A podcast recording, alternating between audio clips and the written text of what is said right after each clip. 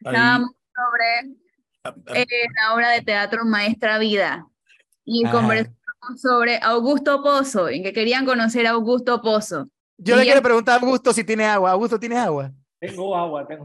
Mentira, me dice Nicole. Gracias por la introducción. Termina con. Perdón. Excelente. agradece, de, de verdad se les agradece que iniciemos con la entrevista con el señor Augusto Pozo, que ya está aquí conectado con nosotros, porque comentábamos sobre la obra Maestra Vida, que, que, que bueno, desde hace un par de semanas estuvo... No, no, no, espera, espera, espera, espera, espera, espera, espera. Comentábamos en, en mucha gente. Comentaba yo por- porque ustedes no fueron. Yo sí. No, pero Orman, Orman tiró el bochinche que hizo que nos que, que, que motivara que invitáramos a Augusto para que nos echara el cuento. Eso no fue así. Pero No, Melissa, hagamos algo. Orman echó un cuento. Orman echó un bochinche de, de yo- que habla, habló con un fulano y Pero hagamos algo, que sea el profe el que lo presente, ya que fue a ver la obra y él cree que es el que tiene el- el- el- la- mayor información para poder presentar a Augusto Pozo. Profe, adelante. No, pero al revés. Si yo dije, yo no me conozco. no me gagué. No, no, no, yo dije, no lo conozco. Después ustedes, ustedes me explicaron y digo, ah, si yo lo vi y les eché el cuento. Yo lo vi a él cuando yo todavía trabajaba en TVN, cuando ustedes me explicaron quién era, una de las últimas presentaciones de tarifa que yo fui cuando trabajaba ahí, y él estaba en el grupo de la cáscara, y entonces me acordé que era ese. Así que- Pero es que yo lo puedo presentar porque yo no lo conozco. No sé si él me conoce. Bueno, yo lo voy a presentar, yo lo voy a visto de- presentar. Dice que dime, yo lo conozco, yo lo he visto por Que televisión. me presente Ah, ok, Orman es un lío. dale. Mire, profe, aprovechando que estamos hablando del el, el, el problema del agua, el señor Augusto se llama Augusto Pozo porque él donde vivía cuando nació no había agua potable, había agua de pozo. Y entonces por eso es Augusto Pozo. ¿Es así o no es así, Augusto? Es correcto, es correcto. Está en total, en total de verdad. Orman, después que sea pozo del agua no hay problema. Exactamente. Sí, pero bueno, Augusto Pozo, talento tameño, eh, que se atrevió a soñar, como él mismo lo dice, eh, y, y tuvo toda una aventura. Creo que hasta pasó una obra de teatro, poder localizar a Rubén, conversar con Rubén y poder llevar eh, al teatro esta gran obra que fue un éxito total. Augusto, bienvenido a 5 a las 5. Muchas gracias, muchas gracias muchachos eh, por la invitación. Y así es, eh, creo que fue un, camino bastante eh, difícil, pero satisfactorio. De los que tengan experiencia de, de organización de eventos o, o producción de algún tipo de, de proyecto, saben que, que el camino tiene de todo para, para, para poder realizarse, pero gracias a Dios las cosas se dieron como, como, como se dieron y fue un, una temporada exitosa con una obra exitosa.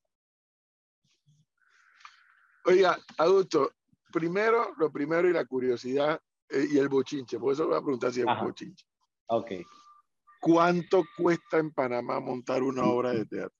Mucho, mucho. Y dependiendo, eh, dependiendo también de cómo quieras hacer el montaje, porque hay muchas obras de teatro que pueden tener un presupuesto muy bajo, eh, pero para presentar uno como el que nosotros hicimos es una cantidad que por lo general, por eso se recurre a los patrocinadores en las empresas privadas, porque lastimosamente todavía el Estado no nos está apoyando como económicamente, eh, pero, pero bastante, ba- digamos que bastante, bastante. Pero dime una cosa, una curiosidad, porque yo de teatro pocas veces, a esta la fui a ver y reitero, nos dio mucho gusto a mi esposo y a mí pagar lo que pagamos por ir a ver la obra. La verdad que valía eso y más. Todo Sí, el que está ahí está cobrando.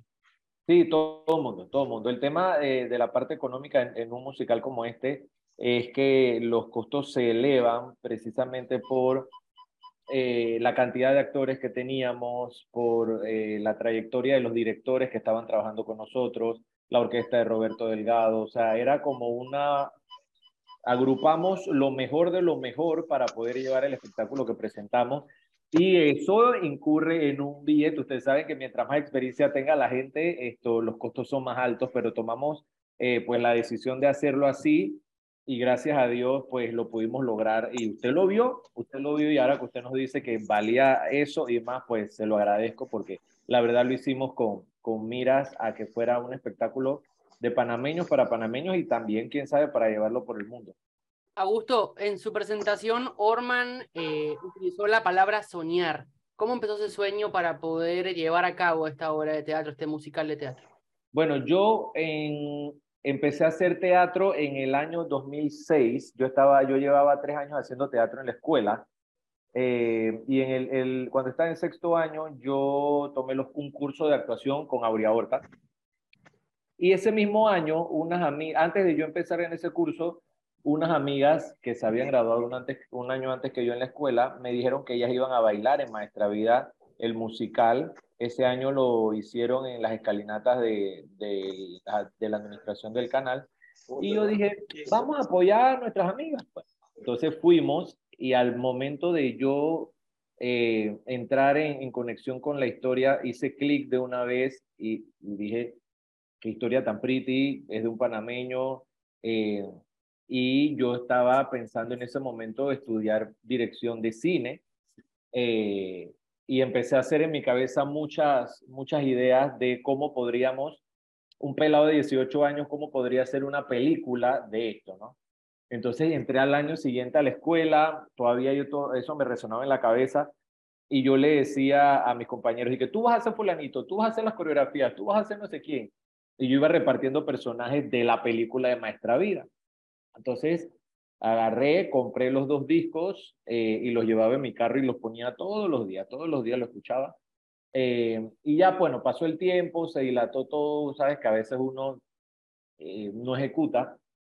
Y en el 2016 vuelvo a escuchar el CD, los dos discos, y yo le digo, y yo, y yo me digo, ¿en qué quedó esto? Escribo en mi Facebook si alguien me podía conseguir el contacto de Rubén Blades. Así ya yo tenía un poco más de edad, tenía 20 y algo, y yo dije, lo peor es lo que no se intenta, pues lo peor es lo que no se intenta, así que recibí por Facebook un amigo que me dio el correo de cómo contactarme con Rubén, eh, me asesoré, escribimos una carta bien, bien bonita explicándole el por qué yo quería hacer de repente la película. Increíblemente, eh, Rubén me respondió en menos de lo que yo esperaba, pues es una persona que está tan ocupada, un peladito no, no le va a hacer caso. Y me dijo pues que él ya tenía en mente hacer su película y que estaban escribiendo un libreto, un guion, y, pero que bueno, que de todas maneras nos reuniéramos y conversáramos sobre el tema. Eh, y así fue, entre correos de ida, que él venía a Panamá, que estaba en Estados Unidos y todo lo demás, logramos concretar una, una cita. Yo estaba un día en, en, en intermedio de una obra y yo seguía dándole refresh al correo todos los días para ver si me había respondido. Y eh, un día yo veo en redes sociales que él estaba cantando el himno nacional, estaba en Panamá cantando el himno nacional en la inauguración de un torneo de básquetbol. Y yo dije, está en Panamá, voy a escribir de nuevo. Y a los 15 minutos me respondieron ese correo y me dijeron pues que había posibilidad de que el 30 de agosto, que eran como siete días después, eh, íbamos a poder reunirnos para tocar el tema sobre eh, eh, Maestra Vida. Y así fue, me buscaron a mi casa, conversamos, fuimos a un desayuno y él me explicó, me preguntó qué era lo que yo quería hacer, yo le expliqué y bueno, pues ahí empezó todo, él me dijo, dale, entonces empecé el proceso de producción, al año siguiente lo grabamos y al año siguiente lo, lo estrenamos, un cortometraje que está en YouTube, ustedes ponen Maestra Vida el musical cortometraje.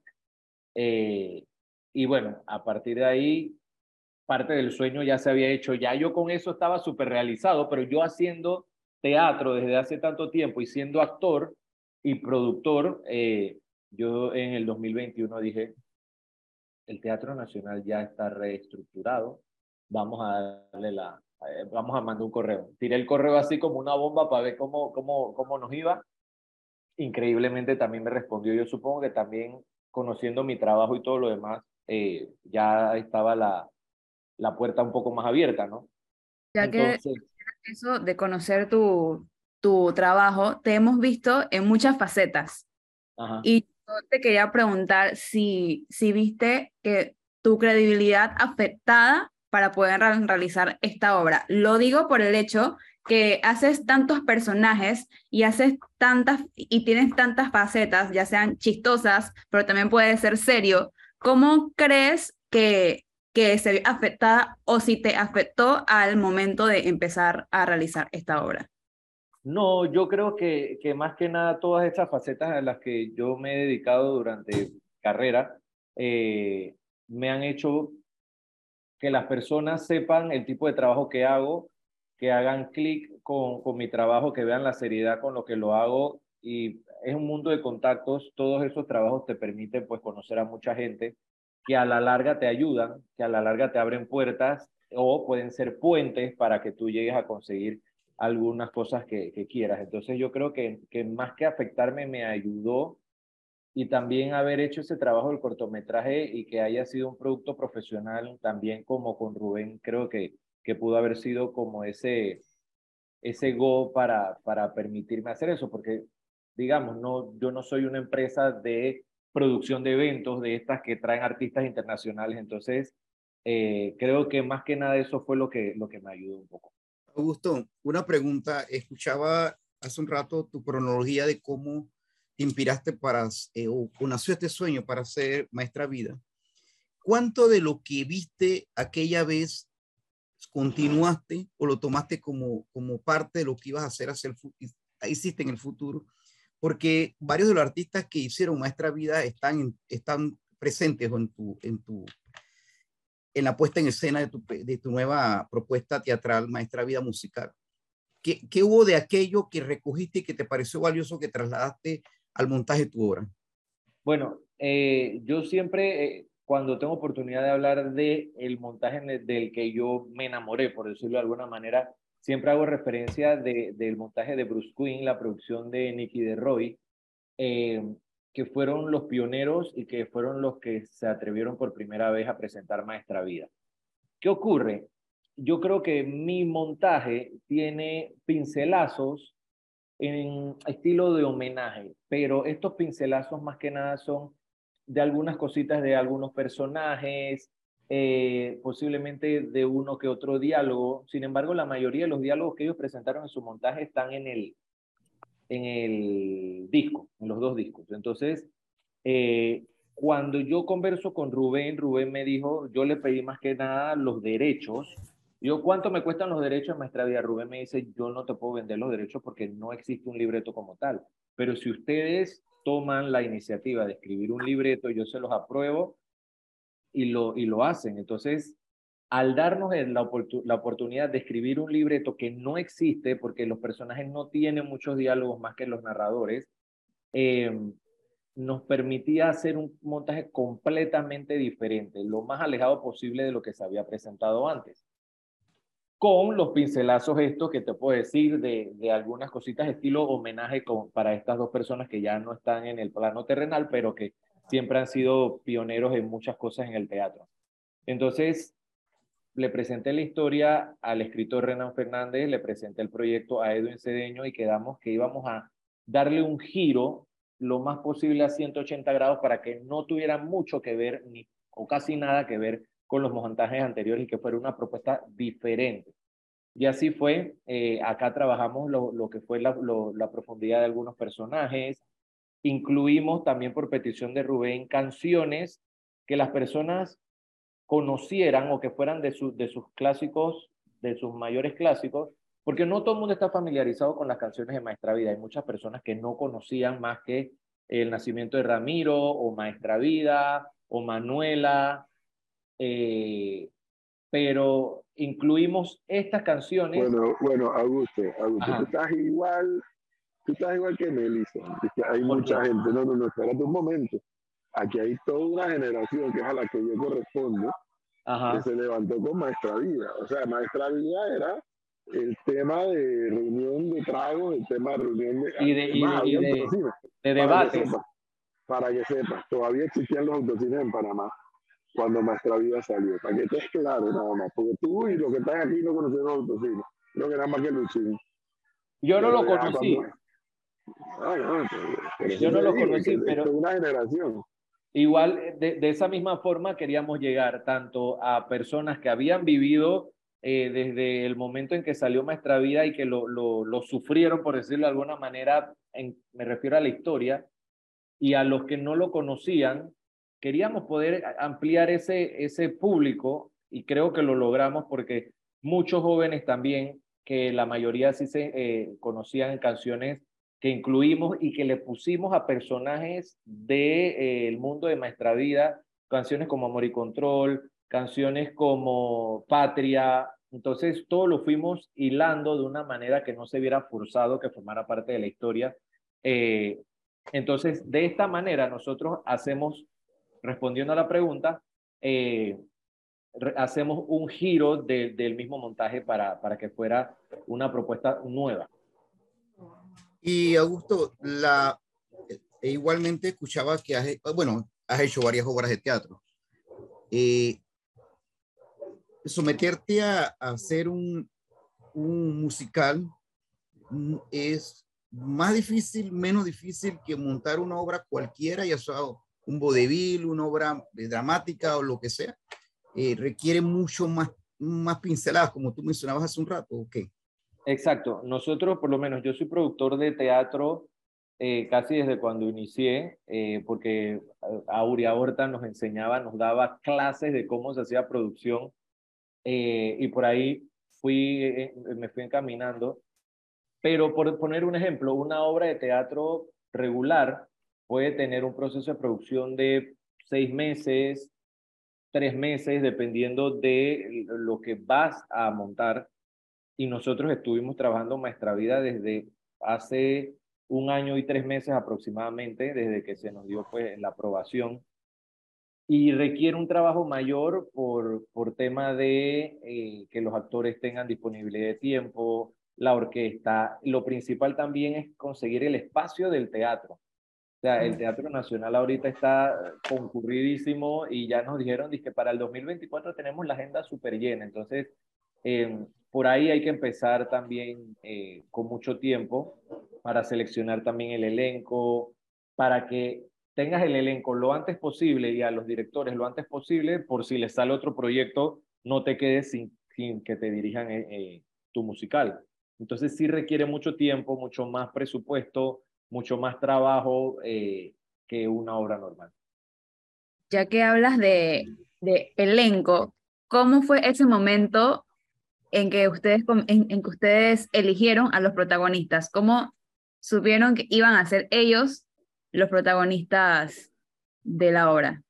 Yo con, con Edwin Cedeño aprendí mucho porque por ser mi primera producción musical, él me iba dando muchos tips eh, y, e íbamos organizando según fechas y que este fin de semana tenemos que iniciar a eh, a, sacar los perfiles y todo lo demás. Nosotros en la hoja de, de casting teníamos fotos, información y se buscaba o se colocaban como todas las posibles eh, opciones para cada personaje. Entonces, a partir de ahí se hacía el árbol genealógico de todos los personajes. Lo que pasa es que acá Maestra Vida tiene muchas familias. Entonces habría que sacar las familias, entonces hay que buscar los ensambles, personas que canten, bailen y actúen, que tengan probablemente las tres o dos de las tres eh, y lo otro se pula un poco en el camino. Entonces, en base a eso, fue tan difícil que se quedó mucha gente por fuera talentosa y teníamos, y eso que teníamos aproximadamente 51 personas en el elenco, que, que es demasiado. Entonces, eh, no fue tan fácil porque también hicimos una gira al interior, nos trajimos también talento de, del interior de la República para poder, para poder abrir ese compás de que todos en la ciudad, solo escogen talentos de la ciudad. Entonces, eh, hicimos ese acercamiento y, y bueno, pues no fue tan fácil la selección. Eh, y de hecho, al momento de seleccionar personas que vieron en el escenario, a lo mejor no habían sido casteados para el personaje en el que estaban, sino que hubo que hacer algunos cambios para ajustar el elenco. ¿Qué sigue? Diga, señor Luchín. No, una pregunta, Augusto, buenas tardes ante todo. Buenas tardes. Una preguntita, mira, en ese personaje de Maestra Vida hay una persona que es muy, pero muy importante para, para Maestra Vida, que se llama Manuela, ¿no? De repente tú has, tú has tenido, perdón, que estudiara un poquito más penetradamente a lo que era Manuela, ¿correcto? Correcto. ¿Cómo te fue? Bien, aquí yo en mi apartamento tenía sesiones de cronología de personajes y de la misma historia con, con el escritor, con Renan, eh, y nos sentábamos y de hecho hacíamos ese estudio de personaje. Eh, y también dentro del mismo montaje el director tenía su propuesta con respecto al personaje, porque este personaje es el protagonista, el personaje protagónico femenino, y uno lo puede interpretar porque como el arte es súper subjetivo, eh, el director le interpretaba una manera, pero yo le decía, no puede ser de esta manera, entonces llegábamos a acuerdos. Porque como la misma canción lo dice, Manuel era una pantera, todo el mundo quería, estaba enamorado de Manuela, eh, tenía un cuerpazo, entonces la visión del, del director era que ella tenía que ser diferente de alguna forma, diferente a todas las mujeres que vivían en el barrio. O era muy tranquila y las demás eran muy alegres, o ella era muy alegre y las demás eran muy tranquilas para que ella resaltara de alguna forma y que fuera esa mujer que todos deseaban. Entonces, eh, todo eso es en sesiones de análisis, de selección, de ver la personalidad también de la actriz, de la propuesta de la actriz también, porque eso es importante. Ella a dirección le presenta una propuesta de cómo ella ve el personaje, se discute, se hace el análisis de personaje y entonces fue lo que, lo que logramos y presentamos. Dime una cosa, Augusto, ¿algún momento tú te sentaste a hablar sobre ese personaje con Rubén? Sí, hablamos de todos los personajes de los que queríamos incluir, eh, por lo menos la historia de Maestra Vida en sí no tiene antagonistas. Entonces yo le preguntaba, Rubén, ¿Juan Pachanga podría ser el antagonista en Maestra Vida? Y él nos dijo, bueno, hay que ver el tema de por qué, según los tiempos, o por qué sería, porque no sé, no, él en la canción, en la canción de Juan Pachanga dice que un amor que lo traicionó, él, y me preguntaba Rubén, ¿y por qué Manuela lo traicionaría? Entonces yo le presenté mi propuesta y le dije que de repente, fue lo que vimos en la obra, que de repente él pensó que ella lo había traicionado o se había hecho ilusiones con Manuela, pero Manuela no estaba por él. Entonces, Ok. todo ese tipo de, de cosas las conversamos. De hecho, él nos presentó a nosotros datos que la gente no conocía y que probablemente se dieron cuenta en la obra. Yo interpretaba al trompetista y él me decía en una, en una, la primera vez que nosotros nos reunimos, la gente no sabe que el trompetista es Adán García y que Adán García, el día que salió a robar el banco, fue porque Ligia Elena le había dicho que le iba a pedir dinero a sus papás, porque ella era hija de políticos. Ahí está dinero. amarrando la historia, claro. Él tiene, él tiene toda una telaraña de sus canciones y sus personajes. Wow. Entonces, también nos dijo, también nos mencionó que Madame Calalú siempre la interpretaban en montajes que habían hecho en cualquier parte del mundo como una africana. Él me decía, no, Madame Calalú es polaca. Madame Calalú salió de, huyendo de Hitler y llegó al barrio del mundo de Hispanía, que es el mundo de Rubén, eh, y luego fue mujer del dictador de Hispanía, que es un personaje que él tampoco lo, lo había mencionado. Y Otro andaba con un turbante. No, mira que acá no la presentamos con turbante, hicimos otra Ok. propuesta, eh, pero sí hablaba los... eh, ¿Aló? ¿Me oyen? Sí, Sí, sí, sí. sí. Oye, Augusto, qué interesante, Ahora Augusto, sí qué, no. interesa- qué interesante que nos descifras algo que ya se había hablado, que así como García Márquez tenía Macondo, Rubén. Blay tenía, Rubén Blay ha creado su propio Macondo, pero panameño, ¿no? Porque es increíble cuando tú, ahora que lo dices, toda, todo, como, como, como todo coja- coge sentido. Porque Rubén Blay en todas sus canciones tiene como eso que acabas de mencionar, pero bueno, él ya de por sí, con, con el, el escritor García Márquez, escribió, hizo- escribió, escribió Ojo de Perros Azul, ¿te acuerdas? El- eh, pero interesantísimo lo que acabas de escribir. Pero la, mi pregunta iba casualmente por esa línea. ¿Hoy admiras más a Rubén que antes que lo conociera? ¿O qué Sí, sientes claro. hoy sobre, hoy qué piensas de Rubén Blay, el artista, el ser humano? ¿Cómo lo sentiste? Porque tú sabes que hay mucha gente, cada quien compra la feria como le viene, ¿no? Exacto. Mira, con Rubén yo, yo tuve, siempre tú has escuchado distintas opiniones sobre Rubén.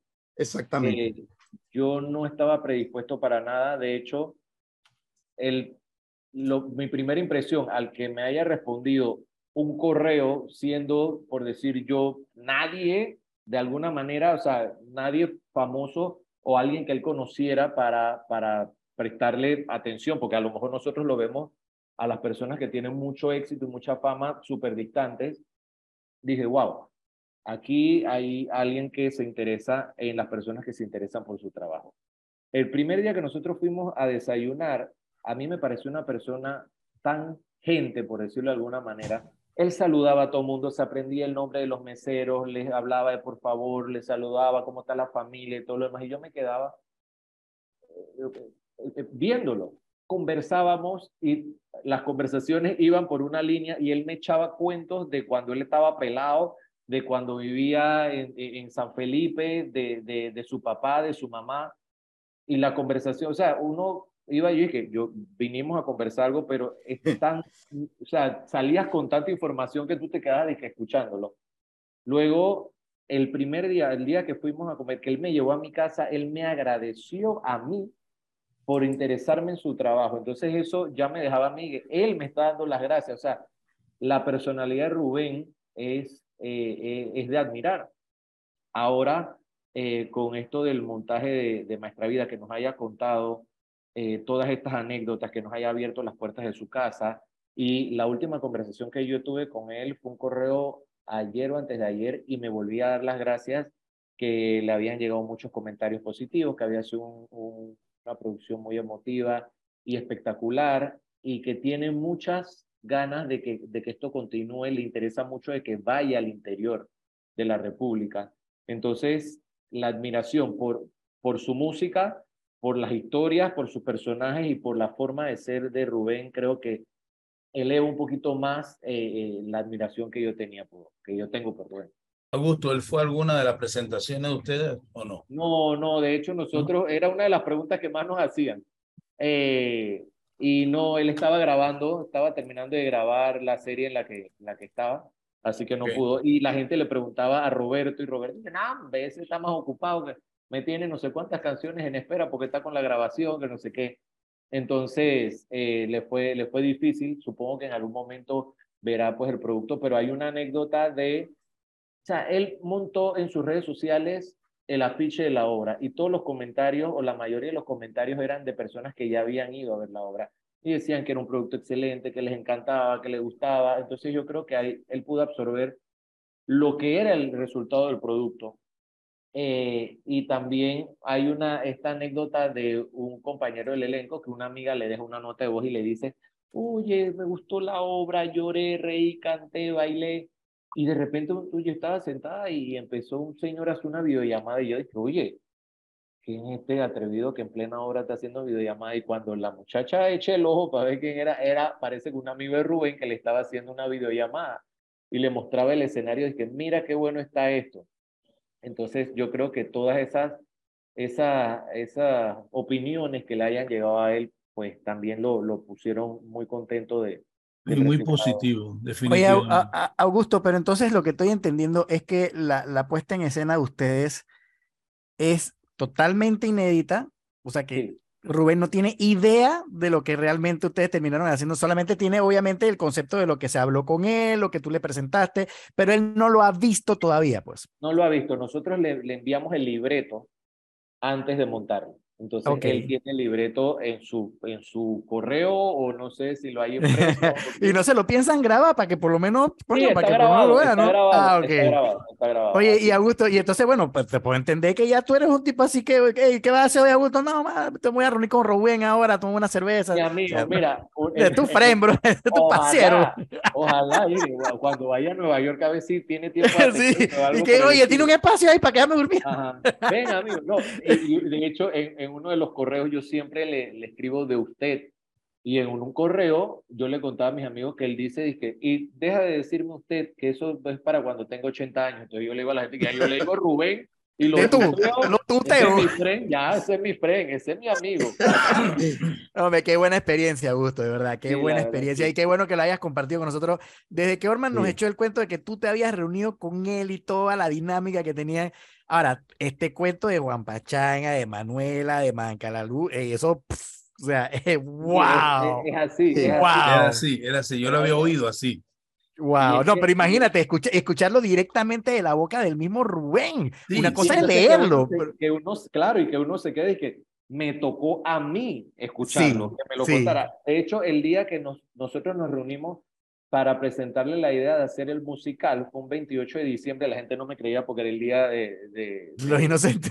Bastante inocentes. Ajá, entonces yo llevé él entre los correos. Primero nos íbamos a reunir a principio de mes, pero porque él tenía el íntimo del 2021, eh, pero hubo un problema de COVID y lo pospusieron, así que me dio la cita para ese día. Yo venía de una función en Chitré al día anterior, del día anterior, y bajamos de Chitré a velocidad.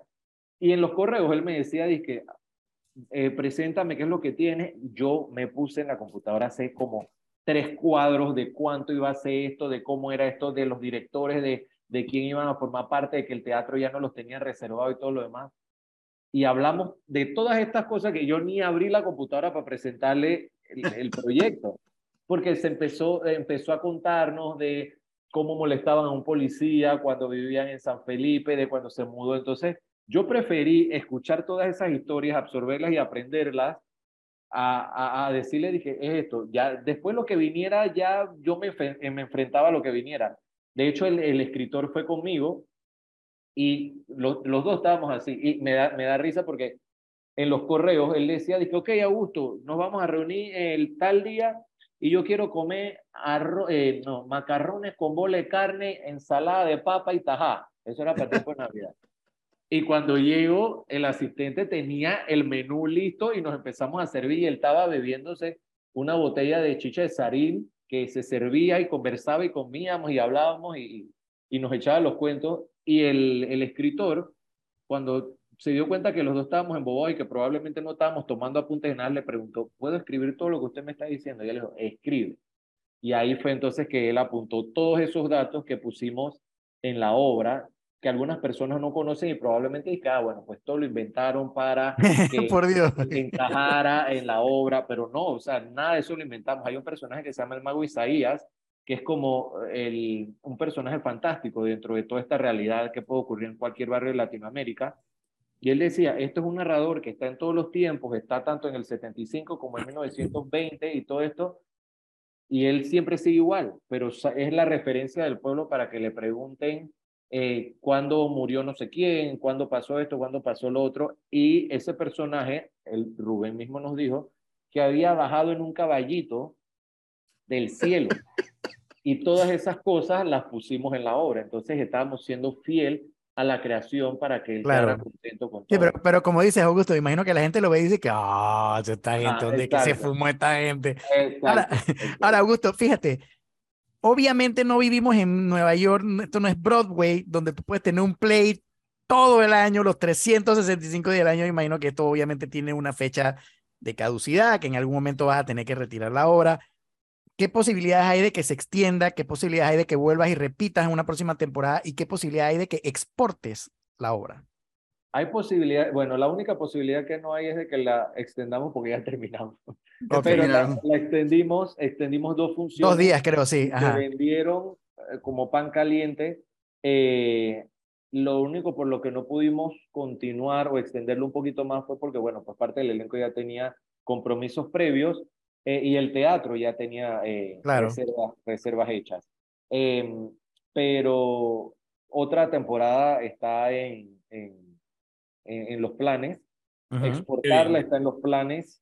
Eh, eh, y eso era una de las cosas que Rubén nos comentaba, que, que él le gustaría que una compañía panameña llevara esta obra a otros países donde también es muy bien recibida su música.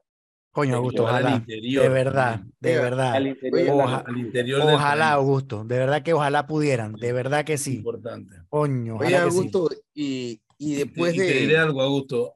Discul- disculpa, Jorge. Diré algo. Yo creo que lo que debes hacer es ir preparándote tu libro de las, de las conversaciones y anécdotas con Rubén. Aquellas cosas que de repente no conocemos, el insight de todo, porque eso salió a reducir de poder hacer esta obra, de poder llevar esta obra. Y todas esas anécdotas deberíamos llevarla a un libro para, para que no se pierda. Sí. No sé si me explico. Sí, sí, no lo había pensado, pero de verdad, y las tengo tan fresquitas que desde el 2016 que todavía las, las puedo contar. Tengo todos los correos guardados, eh, a- a- les hacía captura de pantalla, se los enviaba a la gente para que no se me perdieran. Entonces, eh, creo que es una muy buena idea. Obviamente también se la, se la puedo presentar para que esas memorias queden, queden para el futuro, ¿no? Porque Claro. recuerdos muy, muy, muy bonitos. Y, Oye, y Augusto, te aprovecha la- la preguntaba-. Te preguntaba que después de Maestra Vida, tal vez viene, el- primero que te digo que te preguntaba por Rubén porque yo tuve una experiencia también muy maravillosa en el 2000, el año en que él termina el ministro de Turismo. Este, y lo fuimos a entrevistar y cuando, como tú dices, cada quien habla de la fiesta como le va. y la verdad que fue impresionante, me invitó a tomar vino y, lamentablemente no me pude quedar con él porque, este, porque él quería seguir echando cuentos, como tú dices. E incluso la anécdota que yo tengo es que me, me dijo, quiero que escuche, escuchemos mi, nueva, mi nuevo, el nuevo álbum que iba a sacar, que fue el que ganó el Grammy al año siguiente. Lo tenía ya grabado en cassette. Y yo le dije, es un privilegio, maestro, pero en ese día se estaba muriendo este, el señor Guillermo Endara Galimán estaba hospitalizado en el San Fernando y nos me mandaron corriendo para allá. Pero es un personaje, la verdad, Sí. es de la gente que tú dices pudiera darse todo el lujo del mundo, pudiera decirte, yo no voy a hablar contigo, ¿quién eres tú?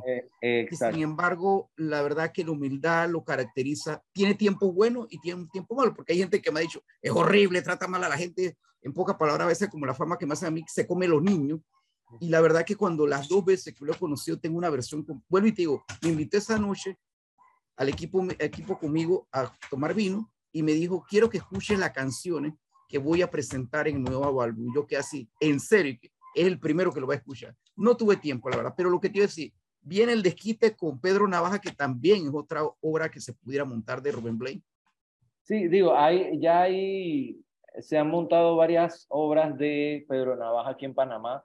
En Sí. el Teatro ABA montaron creo que la otra historia de Pedro Navaja y Pedro Navaja tuvo también una obra que no recuerdo si era musical, pero panameños la llevaron y se presentaron en Chile hace... Creo que no era 10 una obra como, como tal, era como una, es como, era como un, no sketch, sino era una presentación como de, de, de, de, de, Pedro Navaja, pero no, no he visto obras completas de Pedro Navaja, la verdad no, puede ser que la hayan Y la, presentado. y la historia de Pedro Navaja también tiene mil de dónde sacarle. Sabemos que Pedro Navaja tiene una segunda parte, que Pedro Navaja Sí. no muere, que la prostituta era un hombre, que, que ninguno murió. Entonces, eh, hay mucha historia dentro de esto. Nosotros ahorita, pues, eh, muy contentos con, con lo que ha pasado con Maestra Vida. Queremos poder llevarlo más allá. Eh, eh, Rubén está muy entusiasmado también de hacerlo, así que eh, creo que esos son los planes a seguir ahora con, con esto y poder presentarle también a Panamá otra temporada para todas las personas que no pudieron y las que quieren volverla, volverla a ver, pues que estén, estén presentes en, en esta nueva temporada. Así es, Augusto, muchísimas gracias por tu tiempo y por habernos deleitado con todas estas historias. Gracias Y- a ustedes por la invitación. Eh, saludos, Augusto, cuídate. Éxito, Augusto, hermanazo. Un placer, mucho gusto. Eh, y, y oja- y- y ojalá logres exportar esto, llevarlo al interior, llevarlo a otro país. Y de verdad, de verdad, te felicito, hermano. No, nos, vemos, nos vemos en el interior y en Broadway, cuidado pues.